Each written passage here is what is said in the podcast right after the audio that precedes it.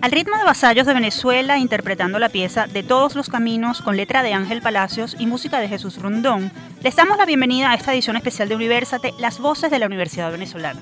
Esta vez tenemos preparado un programa en el que los protagonistas son la cultura, la gastronomía y las tradiciones derivadas de la época decembrina en nuestro país. Les saludamos Efraín Castillo y Tamara Sluznis. Y esta es una nueva emisión de nuestro programa Universate, las voces de la Universidad Venezolana, transmitido a nivel nacional por el circuito Unión Radio. Este espacio es producido por Unión Radio Cultural y la Dirección General de Comunicación, Mercadeo y Promoción de la Universidad Católica Mercedes. En la jefatura de producción están Inmaculada Sebastiano y Carlos Javier Virgües. En la producción, José Ali Linares. Y en la dirección técnica, Fernando Camacho y Giancarlos Caraballo.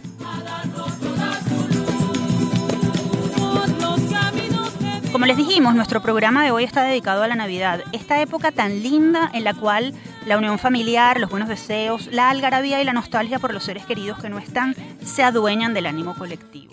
Navidad es momento también para mantener vivas nuestras tradiciones y costumbres venezolanas y es por eso que tenemos en el estudio a unos invitados de lujo con quienes compartiremos sobre música, literatura, tradiciones, gastronomía y herramientas para el bienestar en este tiempo decembrino, a la luz del conocimiento que ellos tienen como especialistas y profesores, pero también al calor de su alma venezolana. Sin más preámbulos, les presentamos a quienes nos acompañarán durante esta hora de programa. Está con nosotros Jesús Rondón. Él es músico y compositor venezolano, director de Vasallos de Venezuela, una de las más importantes agrupaciones de rescate e investigación musical folclórica del país. También de la parranda del Banco Central de Venezuela y del grupo Acuarela UCAP. Nos acompaña Janina Olivieri, ella es licenciada en Letras de la UCAP, magistra en Ciencia Política de la USB, doctoranda en Historia de la UCAP, directora de la Escuela de Letras de la UCAP y profesora investigadora del Departamento de Humanidades de la UNIMED. También está con nosotros Ocarina Castillo, ella es antropóloga de la UCB, magíster en Historia Contemporánea de Venezuela, doctora en Ciencias Políticas, profesora titular de la Universidad Central de Venezuela, ex secretaria general de la UCB, ex directora de Cultura de la UCB, fundadora de la Cátedra Antropología de los Sabores en la Escuela de Sociología de la Universidad Central de Venezuela y del Diplomado Alimentación y Cultura en Venezuela de la UCB. Además, por si fuera poco, es individuo de número de la Academia Nacional de la Historia. Y finalmente tenemos con nosotros a la profesora Marisabel Parada. Ella es psicóloga, magíster en Psicología Social de la UCB, doctora en Psicología de la Salud de la UCB, profesora titular de la Facultad de Medicina de esa institución y fundadora de la ONG Psicólogos Sin Fronteras Venezuela.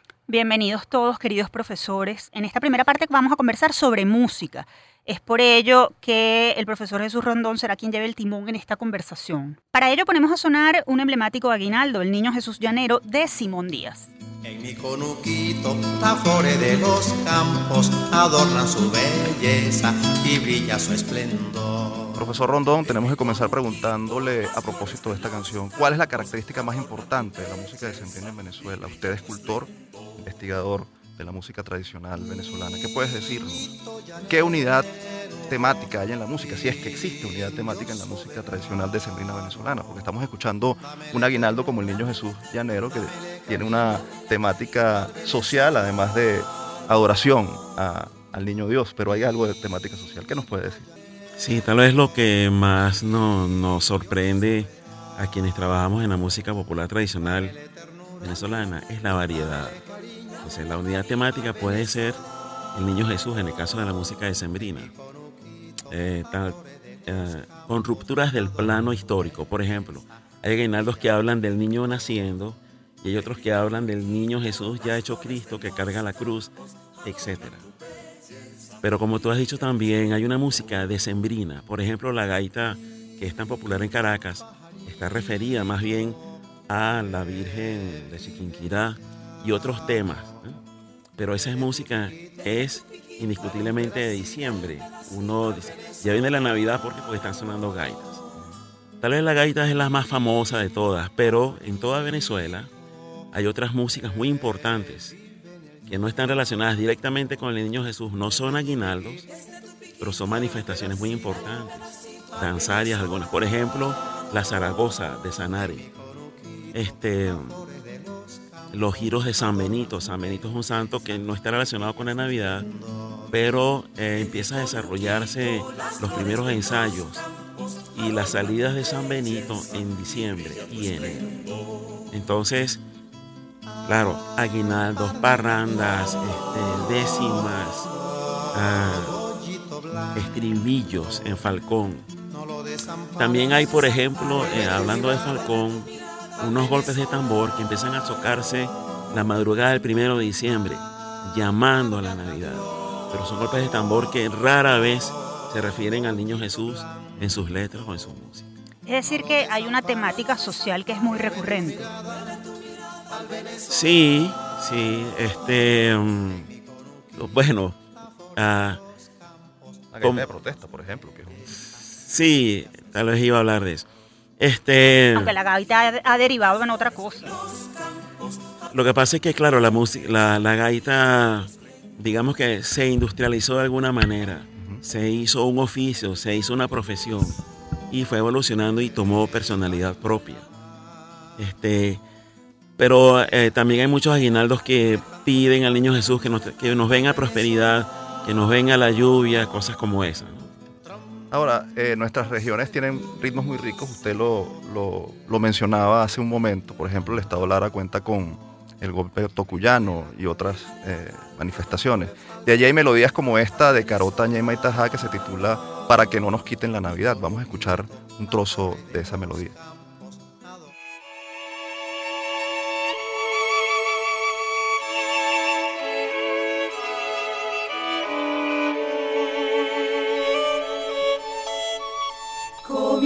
La vida ¿Qué une y diferencia las expresiones musicales en las distintas regiones del país correspondientes a Navidad y Año Nuevo, profesor? Bueno, el tema del niño Jesús en principio, este, otro factor de unión es, eh, perdona que sea tan específico, pero eh, el idioma español y las estrofas, eh, toda la gramática implícita en la música, las décimas, que si algunos géneros se cantan en décima, otros en cuartetas octosílabas, otros en serventecios, otros en redondillas. Entonces, este, eso se encuentra en la música venezolana. Instrumento muy presente, cuatro. Las maracas, el tambor, el furruco. Eh, eso no quiere decir que en algún momento en medio de la fiesta, en una fiesta en la costa, eso termine en golpes de tambor, que no llevan cuatro ni mucho menos. Qué rica es nuestra música, ¿no? Sí, en, Lara les iba a comentar que hay toda una tradición del oficio del canto de velorio al niño Jesús.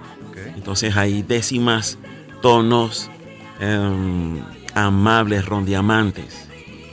Esos son géneros musicales, son poco conocidos, pero son de, esa, de ese oficio del, del canto de velorio conducido por maestros de canturía.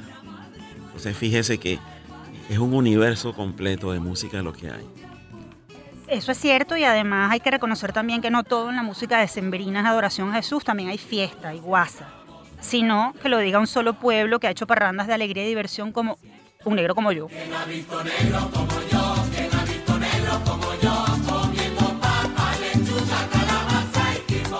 Y es que la música decembrina y venezolana, desde la gaita hasta la parranda, suele aprovechar el tiempo para presentar melodías que sin ser necesariamente de tema religioso, se han vuelto clásicos de la época. Por ejemplo, Un solo pueblo y los propios vasallos hablan de amor, de festejo, de rochela y de protesta con la música. ¿Por qué? ¿Por qué esto es así? Porque en medio de la alegría la gente este, sale de parranda y ¿a qué se le canta? Bueno, no hay un tema específico, sino que puede surgir en el momento alguna, algún chisme del pueblo, que esto y el otro, se compone una parranda de inmediato. Lo que se compone es el coro. Y la gente va improvisando versos donde comenta y donde completa el chisme, vamos a decirlo así. Claro. Entonces, ese, eso se convierte en una alegría colectiva. ¿ah? La, la, parranda y muchos géneros de sembrinos son muy sencillos para que puedan ser manejados por las colectividades que van caminando y se van acercando. Estamos en un mundo globalizado y hemos sido, sido invadidos sin querer sonar nacionalista por música tradicional extranjera. Eh, y en esta época es bastante frecuente escuchar ese tipo de melodías. ¿Qué falta por hacer para mantener a flote nuestras tradiciones musicales y, eh, a ver, promoverlas en, en las nuevas generaciones? Educación y promoción. Eso es lo que hay que hacer siempre, enseñar a los niños eh, a, las generaciones futuras cuáles son las diferentes, que son muchas, ¿no? Mm, manifestaciones navideñas o decembrinas de Venezuela y promover, promoverlas por los medios de comunicación. Eh, a mí me gustaría que nuestros invitados, los otros invitados también, nos hablaran un poco de lo que piensan de la música tradicional venezolana. Por ejemplo, profesora eh, Yanina Olivieri, ¿qué, entrañan las manifestaciones musicales desde el punto de vista de, la composición de, de las letras y, qué aporte dejan? ¿no? Bueno, la verdad es que yo creo que si algo en realidad es rico en Venezuela es la música y efectivamente creo que habría que promoverla entre los niños y los jóvenes, que no se pierda la tradición de cantar los aguinaldos, que creo que es un poco la, gaita y sobre todo ahora con estos concursos de gaitas escolares, se ha perdido el valor del aguinaldo, el valor de la parranda. Y efectivamente creo que eso debería permanecer siempre pues, en el corazón de jóvenes y adultos venezolanos, porque al final es lo que nos ha unido en las familias venezolanas. Eh, una de las tradiciones que no sé, pero creo que en muchas casas se sigue repitiendo, es el de cantar aguinaldos la noche de Navidad. Y cuando alguien tiene un invitado en su casa que viene de fuera y que no está acostumbrado, no de fuera del país, sino de fuera de la tradición, se asombra de que haya familias que agarren el cuatro, el que lo medio charrasque lo, lo toca a su manera, pero que se cante ante el pesebre aguinaldos la noche de Navidad. Y yo creo que cuando hablamos de, de letras, de literatura, yo en realidad este, pensando cuando me invitaron al programa, en Venezuela la, literatura de Navidad como tal no existe, porque creo que la Navidad es la canción. Y nosotros somos un pueblo muy musical y una manera de manifestarlo ha sido justamente a través del aguinaldo. Aguinaldos con los que uno crece, este, que mantiene, si te han desde el colegio o, desde tu hogar te la han enseñado, bueno, pues pasando de si la Virgen fuera andina, este, hasta llegar ¿no? a fuego el cañón, que es la alegre que me puede venir ahora a la cabeza. Y pensando en tradiciones, por ejemplo, creo que otra de las cosas que, que, no se ha recordado en este momento es también la música andina. Y yo como de familia andina, pues tengo que recordarla, que tiene más bien la introducción de un instrumento que es el violín que no necesariamente pues eh, se consiguen todas las en aguinaldos, pero para la paradura del niño en Mérida o en Trujillo, pues es absolutamente necesario este esas a lo mejor coplas o rimas que se hacen y sobre todo la música pues a lo mejor un tanto más melancólica por la naturaleza a lo mejor del andino que de la región en el que el, el sonar del violín es, es fundamental para, para ello, ¿no? Vamos a ir ahora a un corte al regreso vamos a hablar de cuáles creen ustedes que son las canciones más mm, importantes de esta época de, Sembrina para los venezolanos. Y nos van a decir nuestros invitados cuál es su canción favorita. Además vamos a hablar de literatura precisamente, de los cuentos venezolanos y universales y el mensaje que, que nos dejan para los niños y para los adultos. Ya venimos.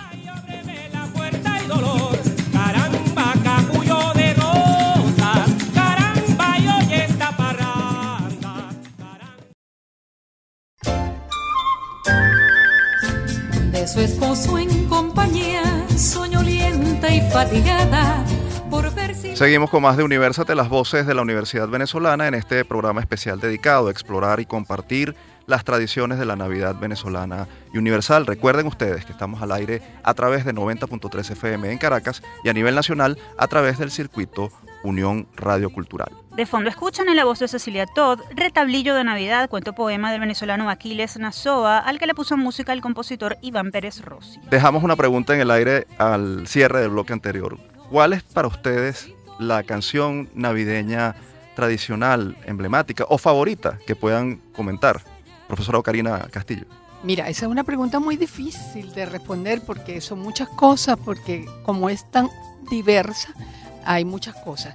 Este, yo tengo en mi memoria navideña desde, desde hace mucho tiempo, evidentemente los aguinaldos tradicionales y los que cantaba en el colegio, como Nació el Redentor, todos los aguinaldos y los villancicos, por ejemplo, de Miguel Izaza, que son los típicos de mi infancia y de mis coros en la escuela primaria. Pero con el tiempo uno va oyendo otras cosas y esas también se van incorporando a la memoria. Y, por ejemplo, yo tengo un sello particular que es el Orfeón Universitario. No hay cosas tan navideñas y no hay cosas que le den más júbilo a mi corazón que oír al Orfeón Universitario cantando Toma lo que te ofrecí o cantando cualquiera de los villancicos, incluso los más modernos que ellos tienen en el repertorio, algunos de los cuales son de autoría, por ejemplo, de César Alejandro Carrillo. Este, no hay nada igual que oír la barca de oro cantada por el Orfeón Universitario. Pero siguiendo con las parrandas, este, hay también, eh, por supuesto, tanto las de vasallos como las, las, las, las, parrandas que hemos oído en tantísimos de esos grupos maravillosos nuestros.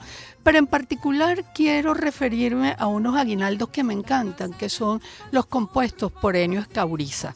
Y de los aguinaldos de Enio Escauriza hay uno en particular que por su dulzura me encanta, que es uno que dicen dejen quieto al niño porque la Virgen y el niño están reposando. Déjenlo tranquilo, que se pare la fiesta, que se pare la parranda. Vamos a dejarlo que duerma porque la Virgen y el niño están reposando. Que además bastante trabajo va a tener el niño por nosotros, por, por, la humanidad en el futuro, ¿no? Demasiado. Profesora Marisabel, ¿cuál es su canción favorita en Navidad? Bueno, como psicóloga tenemos que pensar siempre qué cosas remueven los sentimientos y qué canciones y qué música y qué momentos especiales de la vida remueven los sentimientos. Definitivamente en Venezuela y fuera de Venezuela, Noche de Paz. es, es, una canción que lógicamente se cante el día que se cante, pero sobre todo las noches que se cenan en familia pues remueve un poco los sentimientos internos y hace aguar un poco los ojos a todos, ¿no? Y a los niños, definitivamente, tanto en Venezuela como en el exterior, mi burrito sabanero. Yo creo que es la canción que no hay niño venezolano que no la sepa y que la cante con emoción y con alegría y la asocie con Venezuela. Bueno, yo tengo que confesar que a mi niño lindo me hace llorar. también. Me, mueve y, no puedo. Sí. Y yo recuerdo una que se llama Triste Año Nuevo de Osvaldo Lopeza del año 69 con Caridad Canelón cuando era una niña. Así Que no hay manera de que uno no arranque a llorar con ella cuando ella dice, amigos, no me sigan engañando, ¿por qué brindar por mi felicidad? Si nunca si fui feliz un fin de año, hoy menos que me falta mi mamá. Entonces, por ahí uno suelta la lágrima inmediatamente y bueno, trata de poner una parranda que, que, le, que le haga a uno elevar el ánimo. Pero bueno, eh, eh, nos fuimos al corte hablando de, de que íbamos a hablar de literatura porque la literatura navideña es importante. De hecho, Tamara, abrimos este bloque con la pieza Retablillo de Navidad, porque como lo mencionamos antes de irnos a la pausa, en esta época del año son particularmente conocidos algunos textos que escritores venezolanos e internacionales han legado para la posteridad y que buscan mantener viva la, magia de las festividades y rescatar el sentido humano y de solidaridad de, de los niños y de los adultos. Y para hablar del significado e importancia de textos como Retablillo de Navidad, y otros, le cedemos los micrófonos a la profesora Janina Olivier y ella es directora de la Escuela de Letras de la UCAO. Profesora, en Retablillo de Navidad Aquiles Nazoa recurre al verso y a algo de humor, como siempre, para contar la historia del nacimiento de Jesús, del amor al prójimo y de la solidaridad con el que menos tiene. Por ejemplo, en uno de sus versos mm, podemos leer, A la casa de un pastor van por fin José y María, solo piden hostería para que nazca el Señor. Pero hay allí tanto amor por los buenos peregrinos que la pastora sus linos abandona en el tejar y al punto les va a buscar cuajadas, panes y vinos.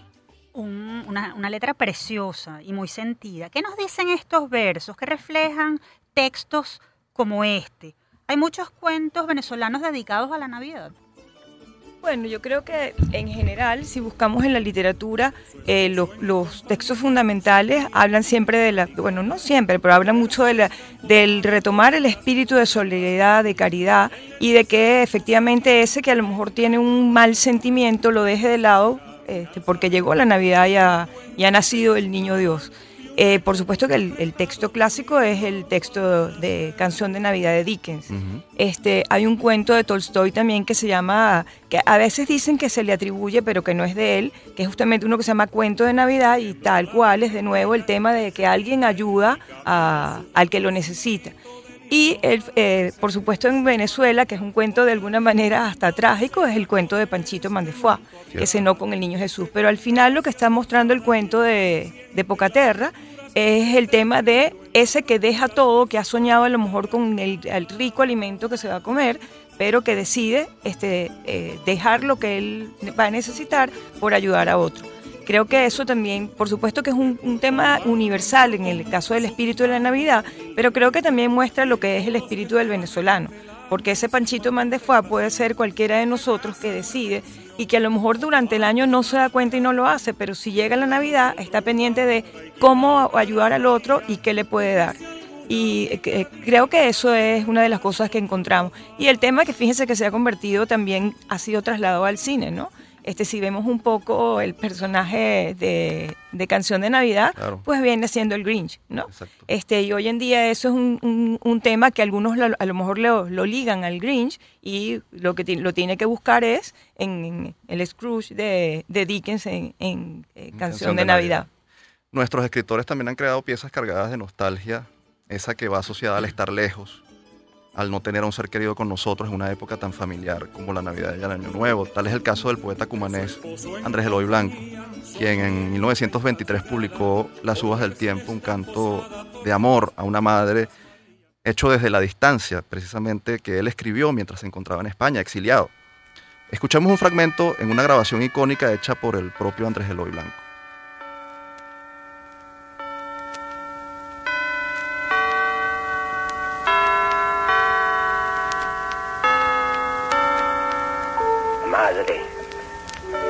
Esta noche se nos muere un año.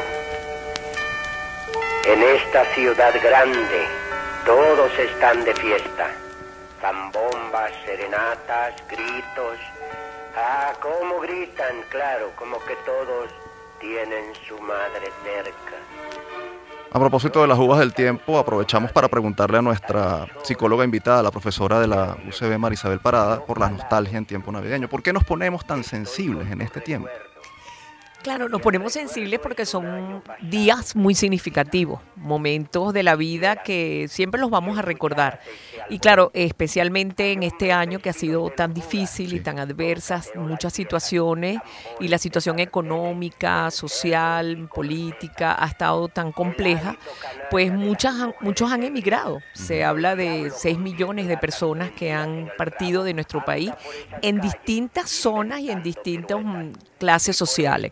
Por lo que quizás esta Navidad pudiera ser triste, nostálgica, añorando los familiares más cercanos, los hijos, los nietos, eh, pero justamente en estos momentos de dificultad es cuando uno tiene que poner el corazón más lleno de optimismo, de esperanza, con una actitud positiva ante los malos momentos para precisamente pensar en que eh, los años venideros serán años de crecimiento personal, crecimiento y realización, inclusive de sentir que de alguna manera eso de ayudar al prójimo, como bien decía nuestra compañera, pues de alguna manera eso nos ayuda a sentir eh, más mm, emoción y sentimientos sanos y positivos y en la búsqueda de, de un bienestar integral ¿no? Y, por eso nos ponemos nostálgicos, pero también existen todos los medios y las redes para podernos comunicar y compartir las 12 uvas, este, inclusive con nuestros familiares mm, eh, que están en el exterior. Así Ahora, uno escucha un poema como este y pareciera que, que siempre ha habido momentos de tristeza, porque escuchamos este poema y, es fácil trasladarlo a nuestro tiempo. Eh, es perfecto, encaja perfectamente. ¿Qué pasa? ¿Por qué, ¿Por qué sucede esto? Además, ¿por qué nos damos cuenta y nos afecta tanto esto en Navidad? Porque precisamente estamos acostumbrados desde niños que las tradiciones navideñas nos unen. Es el momento propicio para que las personas, inclusive que viven en el interior o en el exterior, vengan a nuestros hogares, compartamos una comida, compartamos buenos momentos y regalo. En esta oportunidad quizás el regalo material no es quizás el que va a estar más presente, pero sí es necesario tener regalos con quien compartir, regalos de, por ejemplo, reconciliación, que es un buen regalo, de diálogos, de, conversaciones que sean relacionadas relacionadas, por ejemplo, a proyectos futuros o a, lo que nos ha pasado en este año y las cosas que pudiéramos resolver para el año siguiente. Por supuesto, Andrés Eloy lo hablaba en el exilio y nosotros también tenemos muchas personas en el exilio y tenemos toda esta cantidad de millones de personas que se nos fueron, se nos fueron por alguna causa, por alguna crisis, por una situación difícil o precisamente para buscar nuevos proyectos de vida y ojalá que lo consigan, pero también es una realidad que todas las personas que están en el exterior no lo están pasando bien. Y, al transmitírselo a sus familiares que quedamos en Venezuela, sobre todo las personas de tercera edad o los casi millón de niños dejados atrás, pues tienen que estar pasándolo realmente muy triste, muy nostálgico, con verdaderos motivos ¿no? de, de- de tristeza y justamente hay que cambiar esa situación y convertirla en positiva, sanadora y, y, digamos de alguna manera de procesos de vida que deben de enseñarnos a, a ver la vida de otra forma. Profesores, estamos muy complacidos de que nos acompañen y estén compartiendo con nosotros su sabiduría, su conocimiento y su alma venezolana. Tenemos que hacer pauta, eh, pausa en nuestro programa porque, bueno, hay muchas cosas de las cuales conversar. Vamos a escuchar un poco lo que, lo que nos pone nuestro director técnico, porque en el próximo bloque vamos a hablar precisamente de otro tema, del tema de la gastronomía decembrina. Escuchemos un poco.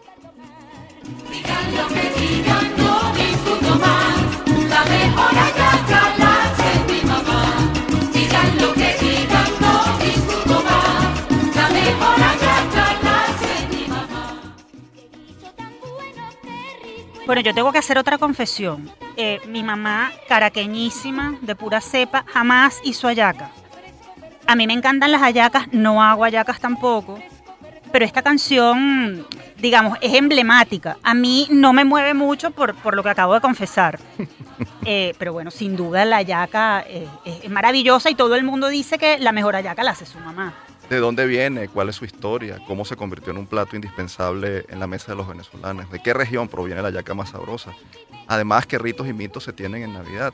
Es verdad que la mejor hallaca, como decía Tamara, es la que hace mi mamá. Bueno, la mía, la de ella no. Si quieren saber más, quédense con nosotros. Ya venimos.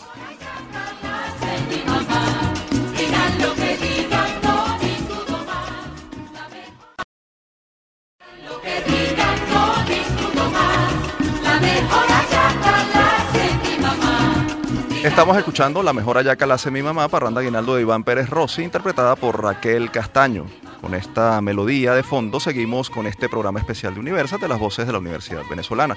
Les recordamos que tienen a disposición nuestras redes sociales. En Twitter e Instagram somos arroba Universate.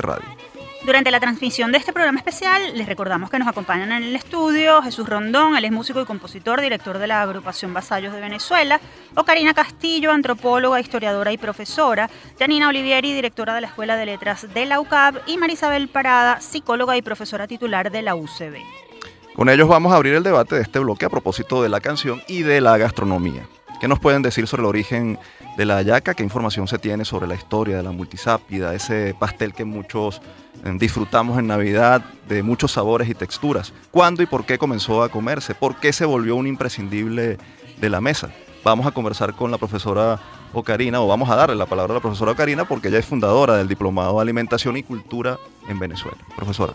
Bueno, tú sabes que con la gastronomía pasa lo mismo que con la música. Yo creo que la música y la gastronomía responden a lo mismo. Son únicas y múltiples. Son muy diversas y además de que son muy diversas, tienen expresiones locales y regionales demasiado importantes. Y nos marcan, porque al igual que la música, la gastronomía alimenta el espíritu, alimenta el alma, alimenta la memoria, alimenta los recuerdos.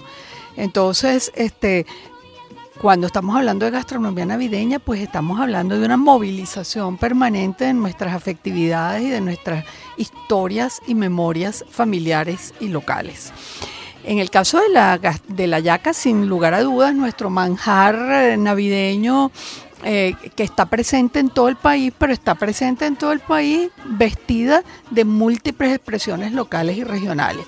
No solamente locales y regionales, hasta familiares porque puede ser que en una localidad del interior del país una familia le incorpore algunos elementos que aprendió en alguna oportunidad, en, un- en- en alguna movilización por el, por el país y que hace que su hallaca, a pesar de tener eh, características regionales, tenga componentes particulares. Entonces, este, sin embargo, como muy bien dice Sumito Esteves, no hay manera que el 24 en la noche en todas partes del país no se coma una yaca con todas las diferencias que pueda haber entre todas las modalidades. El origen de la yaca es muy... mm, no, no podemos precisarlo realmente. Sabemos que es un pastel eh, como pastel, es decir, entendiendo un pastel de maíz envuelto en hojas de plátano, es muy antiguo. Eh, aparece en las, eh, en las narraciones de los cronistas eh, desde casi desde el siglo XVI, siglo XVII, empieza a hablarse de unos pasteles de masa que, que tienen un relleno y que están recubiertos de hojas de, de- de- plátano. Evidentemente, estos pasteles fueron, a lo largo del tiempo se fueron complejizando, es decir, ¿qué es lo que hace a la hallaca particular? Que es un plato absolutamente complejo. Complejo porque es importante su masa, que es una masa eh, aliñada o notada con un color, con una textura, con una cantidad de grasa particular, con toda una cantidad de características que hacen que esa masa sea en sí misma un- un- un- una, un- una cosa muy importante y, y muy exigente. En segundo lugar, el guiso. El guiso que tiene variedades regionales tremendas. Es un guiso que tiene, en donde hay una fuerte presencia de las proteínas, que varía, que en algunos casos son muchas, en otros casos son otra nada más, en algunos casos llevan cochino, en otros casos llevan res nada más, en otros casos llevan res, pollo y cochino, en otros casos llevan pescado. Pero es un guiso multisápido que tiene una cantidad de componentes y que en algunas zonas del país como los Andes eh, se utiliza crudo, decir, se cuece dentro de la propia yaca, más no se cuece previamente como sí se hace en el centro y en el oriente del país. Este, eh, ese guiso es un guiso riquísimo y es un guiso que da cuenta fundamentalmente de nuestra interculturalidad, porque en ese guiso están presentes componentes que son evidentemente la despensa que desde la época colonial trajeron este, los europeos a, a nuestro país, porque están las pasas, están las aceitunas, está el vino, están incluso en las hallacas caraqueñas las almendras, es decir, las alcaparras, hay- es, un, es un- es un guiso totalmente intercultural. Y finalmente está el envoltorio. Están los adornos también, que son muy importantes y que en cada región tienen características particulares. Y está el envoltorio. Eh, parece mentira, pero una buena hoja tiene una ciencia. No todas las hojas este, Eh, son eh, aptas. son, son, eh, exactamente y producen el mismo efecto, pero ese efecto del aroma de las hallacas cuando se están cocinando, el, el- el aroma de las hojas es maravilloso. Entonces diríamos que hay, hay algunas eh, mitologías que dicen que eran las obras de los esclavos que se incorporaron. Yo no, no, no, no me inclino a pensar en esas interpretaciones. Yo creo que ya la yaca este, fue derivando progresivamente en una complejización de sus ingredientes y de sus componentes. Hay, mm, por ejemplo, eh, el, gobernador eh, a fines del siglo XVIII, el gobernador de la, español de Caracas, de la provincia de Venezuela, eh, eh, ofreció un menú muy importante eh, al cual invitó a personas muy importantes de la ciudad de Caracas y allí en ese menú aparecen las hallacas. Entonces estamos hablando de que, de que las hallacas era un plato que el gobernador español servía en su casa y en su vajilla, entre otros condumios que ofreció en esa cena. Profesora, eh, eh, ha sucedido y sobre todo en los últimos tiempos con muchos platos venezolanos, pero ¿a qué cree usted que obedece que la hallaca, en primer lugar, en Venezuela, haya sobrevivido a la globalización, pero además que se haya globalizado? Porque eh, en estos tiempos en los que uno tiene a tanta gente afuera, pues todos mueren por una hallaca, todos preparan hallaca, incluso donde no había tradición de esta preparación, Se la gente se reúne y la hace. ¿A qué se debe este fenómeno? Fíjate, eh, nosotros tenemos que partir de que un plato, sobre todo un plato eh, que, que es un plato mm, de- que tiene un tiempo histórico muy importante a- a- por detrás, es un plato, es un país, es una geografía, es una memoria y es una historia.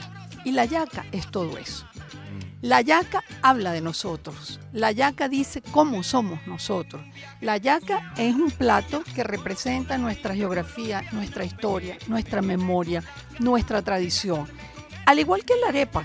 Entonces, ¿qué está ocurriendo? En este momento, que son tiempos de diáspora y tiempos de migración, efectivamente la yaca está siendo representante de nosotros en cualquiera de las culturas en donde se encuentra un venezolano porque la yaca no solamente está transportando nuestros valores, nuestras nostalgias, nuestra memoria, sino también como nosotros somos. Hay datos interesantes. En la época de Gómez, eh, en el exilio, yo quería, eh, cuando hablamos hace, un rato de la literatura, yo quería decir que una de las páginas más interesantes y más lindas de la literatura son las de los humoristas. Y por ejemplo, Hopping insiste mucho en hablar de las navidades y de las tradiciones navideñas en Caracas. Y por ejemplo, tiene un poema importantísimo donde menciona, nosotros mencionamos el de Andrés Eloy Blanco, pero Hopin menciona los presos de la rotunda. Y entonces decía, nosotros que estamos recibiendo el año en la Plaza Bolívar oyendo el cañonazo, ¿Y cómo hacemos con los presos de la rotunda? Que también para ellos viene el año nuevo, pero ellos no tienen ayaca, ni tienen guarapita, ni tienen nada con qué brindar. Entonces, en la época de Gómez, este, había un famoso restaurante en París en donde se servían ayacas y donde los exiliados de la época comían ayacas. O sea, hubo quien hizo ayaca para que en esas navidades parisinas eh, eh, por allá por los años 30 se pudiera celebrar la Navidad. En los años 50, un empresario maravilloso llamado Alejandro Hernández, dueño de las empresas Pampero, en un momento en el cual había una cantidad de exiliados importantísimos también, vinculados fundamentalmente al, al Partido Acción Democrática de la época, Alejandro Hernández se dio a la tarea de intentar enlatar ayacas para enviársela a los exiliados venezolanos que estaban en Estados Unidos y lo logró. Así ah, resultó el experimento. Lo logró, resultó el experimento. Estuvo por un tiempo enviando unas latas que llevaban unas hallacas enlatadas. Eso no era hecho con eh, idea eh, comercial, no fue hecho pensando en el negocio, sino fue hecho como parte de su solidaridad de alimentos pamperos, su contribución con muchos de sus amigos. O sea que lo que, lo que tú preguntas este, tiene, tiene historia, pues, tiene, historia. tiene historia. Tenemos hallacas en París, tenemos hallacas enlatadas mandadas por Alejandro Hernández y cocinadas en, la, en las instalaciones de Pampero en los valles del Tuy. O sea que próximamente podríamos ver alguna variación de estas, ¿no? Eh, yo creo que, fíjate que además hay una cosa que es muy importante y es que como la cocina es como la música, fusión, la cocina es fusión, la cocina tiene, tiene por una parte la fuerza de la tradición, pero por otra parte tiene el aporte siempre de la innovación. Entonces, mira, esta diáspora está abriendo unas puertas maravillosas a, a, que pasen gastronómicamente cosas que no nos podemos ni imaginar todavía. Porque tenemos ayaca para rato y ayaca para el mundo. Así es, ayaca para el mundo y todavía no nos podemos imaginar a dónde nos va a llevar eso. Profesores, eh, tenemos que irnos a la pausa. Eh, vamos a seguir compartiendo con ustedes. De verdad que les agradecemos muchísimo que estén con nosotros. Y en las voces de la Universidad Venezolana, en este programa Universate, no podemos dejar de lado las tradiciones y las tradiciones de, fin de año. Para ello vamos a dejar una canción que suene, que es Faltan 5 para las 12, de Osvaldo Oropesa, en la voz de Néstor Sabarce, porque eso nos va a hablar eh, de lo que vamos a conversar en el próximo bloque. De hecho, la pregunta es para, para la profesora Marisabel. Cuando faltan 5 para las 12, ¿cómo hacemos si no podemos llegar a dar el abrazo a nuestra madre? Ya venimos y nos responde los abrazos se confunden sin cesar. Las campanas de la iglesia están sonando, anunciando que el año viejo se va. Del año nuevo viene ya.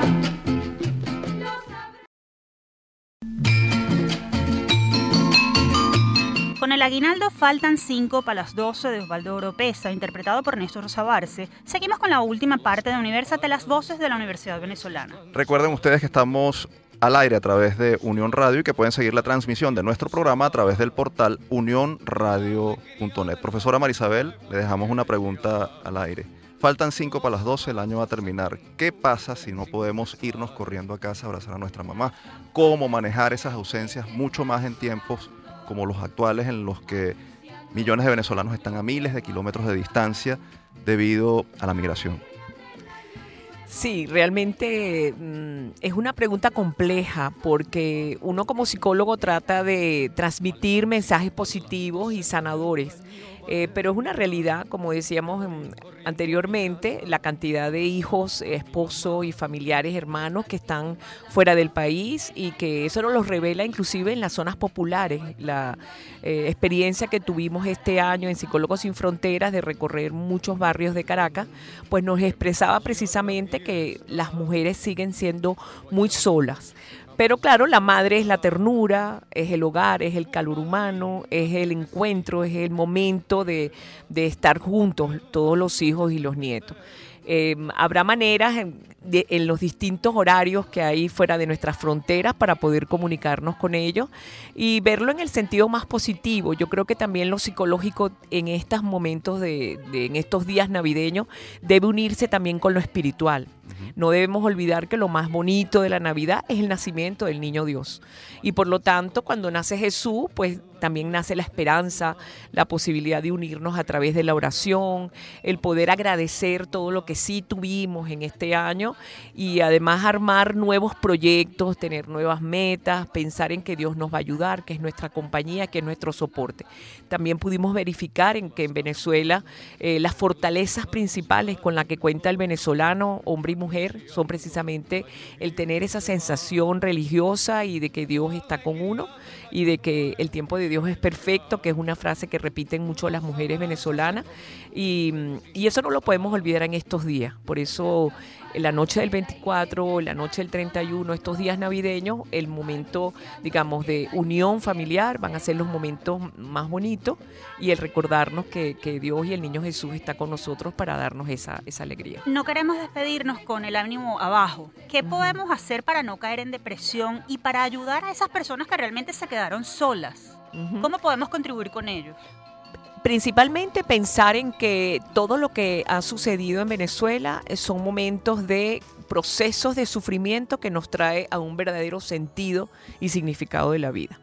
Si lo vemos desde ese punto de vista, decimos hemos crecido, hemos mejorado, hemos, somos más compasivos que antes, somos más generosos, somos personas más humanas y más cálidas y es un poco la idea, ¿no? Que nos desarrollemos como personas, como ciudadanos y que podamos entender el sufrimiento no solo que ha vivido Venezuela, sino otros países que también nos rodean y tenemos que pensar en que todas estas oportunidades son también momentos que vamos a ser mejores y por lo tanto lo tenemos que ver con alegría, con esperanza, con proyectos futuros, con todo lo que hemos aprendido que sirva como oportunidades precisamente de ver la vida de la mejor manera. En el corte hablábamos de las tradiciones y ritos y supersticiones de, de, fin de año y queremos aprovechar estos últimos minutos hablando de eso, de, elevarnos el ánimo, eh, para que nos comenten un poco lo que piensan de las tradiciones y los ritos de, la Navidad y el Año Nuevo y la importancia que tienen. Profesora Yanina, ¿hay alguno en particular que a usted le produzca eh, un, especial interés y que, que quiera resaltar? ¿Y, qué mensaje da, en, en todo caso, respecto a lo que significan las tradiciones venezolanas? En realidad en mi familia las tradiciones se han mantenido por años. Eh, como decía el 24, somos de las familias que nos ponemos a cantar eh, en torno al pesebre eh, y el 31 creo que como todas las familias venezolanas, gustenos o no, pasamos por Andrés Eloy Blanco, por Faltan 5 para las 12, por correr a buscar las uvas y en los últimos años, junto con los sobrinos, los niños pequeños, no pueden dejar por fuera salir a correr con unas maletas. Y en realidad, en estos años lo venimos haciendo y salimos, nos turnamos la maleta si alguien, o si sea un morral, pero con la esperanza de poder salir de viaje, exactamente. El profesor Jesús Rondo no le gusta mucho lo de escuchar la, canción de, de, Oropesa, coméntenos. Usted me parece muy triste.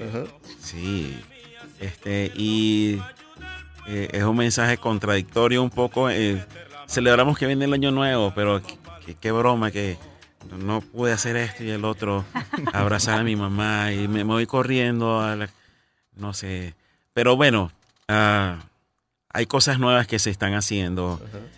E- ese momento de las 12 en punto es muy confuso porque tienes que brindar, tienes que comer uvas, y en medio de abrazar gente, No qué sé yo, tiempo. A meter dólares en la cartera porque llaman, este, y sin quererlo bueno, me vi en la calle y cuando me di cuenta tenía una maleta en la mano y estaba en la calle como en una comparsa y este, sí. ¿Qué mensaje final daría eh, eh, en, esta, en esta Navidad y Año Nuevo? Bueno, eh, hay que mantener la esperanza en que todo cambie, en que todo... pro- eh, esto es un proceso, como dijo la profesora. Este, tenemos que aprender para que no nos vuelva a pasar más nunca, si es posible. ¿Qué mensaje Ocarina. nos puede dar la profesora Ocarina? Bueno, en, en el caso de, de mi familia, este, nos reunimos todos los que estamos aquí. eh, realmente estamos eh, este año, por primera vez, eh, tenemos eh, tres personas fuera. Este, y bueno, pero, pero estamos todos, comemos, disfrutamos. Y yo creo que en lo personal yo me acerco mucho a, a- a- a todo lo que gira en torno al símbolo de la luz. Yo creo que es muy importante la luz como metáfora en la Navidad. La luz que tiene que ver desde, desde con los bombillitos prende y apaga, que en otra época del año no lo soportaríamos en ningún lugar, hasta con las velas de la corona de Adviento, hasta con los cirios especiales que, se- que están en las misas. Es decir, el tema de la luz, porque la luz que viene, la luz que nos ilumina, la luz que nos permite ver más claro, la luz que nos da calor, que nos conforta, que nos da sensación de familia, la luz que nos da fuerza también. Entonces me gusta mucho la metáfora de la luz y me gusta mucho leer la historia del nacimiento de Jesús, porque cada vez que la leo, cada año que la veo, que la leo, consigo cosas distintas en ese mismo texto, pero que me habla de cosas diferentes cada vez. Entonces, este, bueno, esa es la esa es volver a los orígenes de la Navidad, los orígenes cristianos de la Navidad. Profesora Marisabel.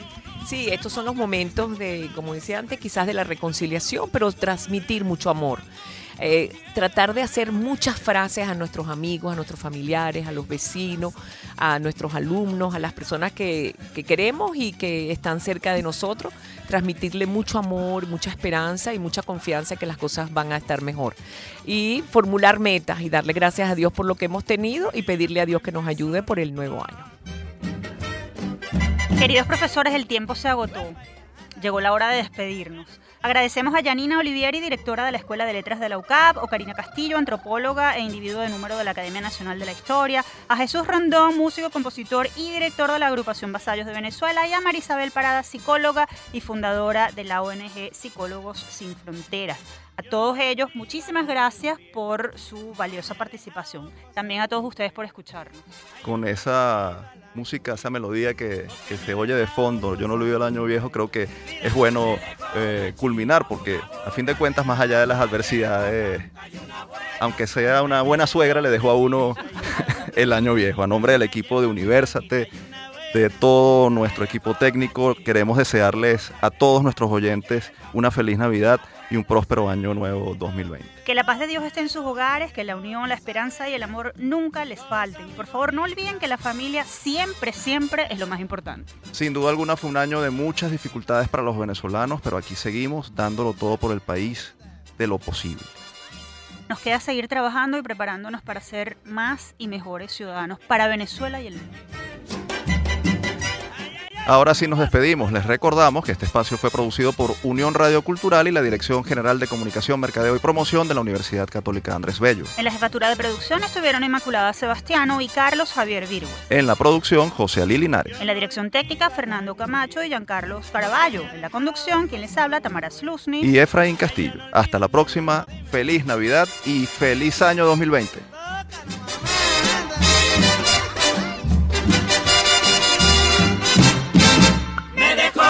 chiva, una burra.